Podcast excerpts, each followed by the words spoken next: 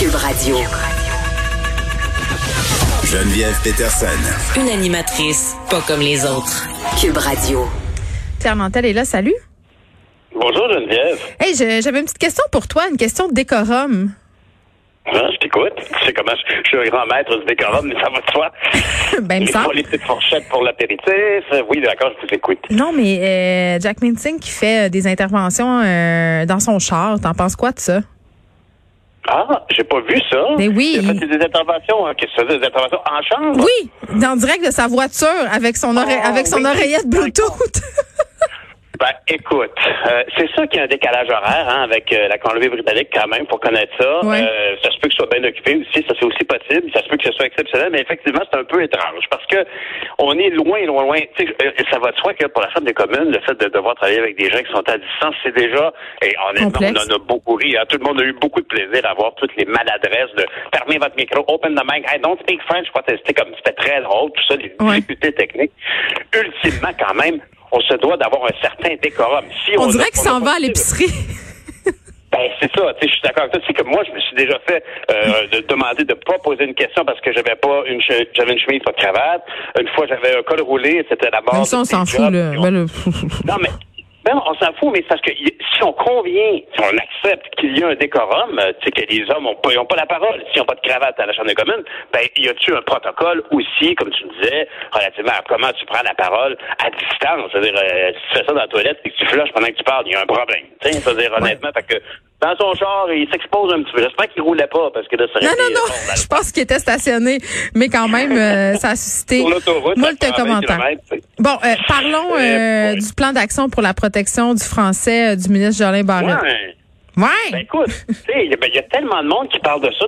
Honnêtement, l'enquête du Journal de Montréal a suscité beaucoup de réactions. On a vu, entre autres, que la clientèle des propres des commerces qui ne servaient pas leur clientèle en français ont, ont décidé de dénoncer les, les commerces qui les fréquentent malgré ça, puis qui sont dé- déçus de voir qu'ils ne peuvent pas être accueillis en français. Mm. Certaines personnes ont fait comme un autre débat de vieux, crouton, Eh, Il y a du monde qui ont dit ça, beaucoup de gens qui ont dit ça. Puis, euh, mais là, ce qui est bien, c'est qu'actuellement, disons que le sujet vient de prendre de l'expansion parce qu'il s'en va dans tout ce contexte politique et national au Québec, mais aussi à grandeur du Canada. Parce qu'ici, on parle de la protection du français. de Mélanie Joly chicane avec la députée de Saint-Laurent. Oui, euh, Emmanuela Lambropoulos qui s'est mis le pied dans la bouche, pas juste un peu. Ah, écoute, euh, le pied dans la bouche, les bottines, les bas, les lacets, toute la boîte, parce que honnêtement, le, mais ça a été très maladroit de sa part. On peut-tu ça sur son, son inexpérience? C'est une femme qui, qui, qui vient de commencer à faire la politique. Ça, ça peut-être cinq ans maximum. C'est une partielle dans Saint-Laurent. Elle, n'était pas la candidate choisie par le parti. Y a-t-il une chicane, entre autres, avec Mélanie Joly là-dessus? C'est bien possible.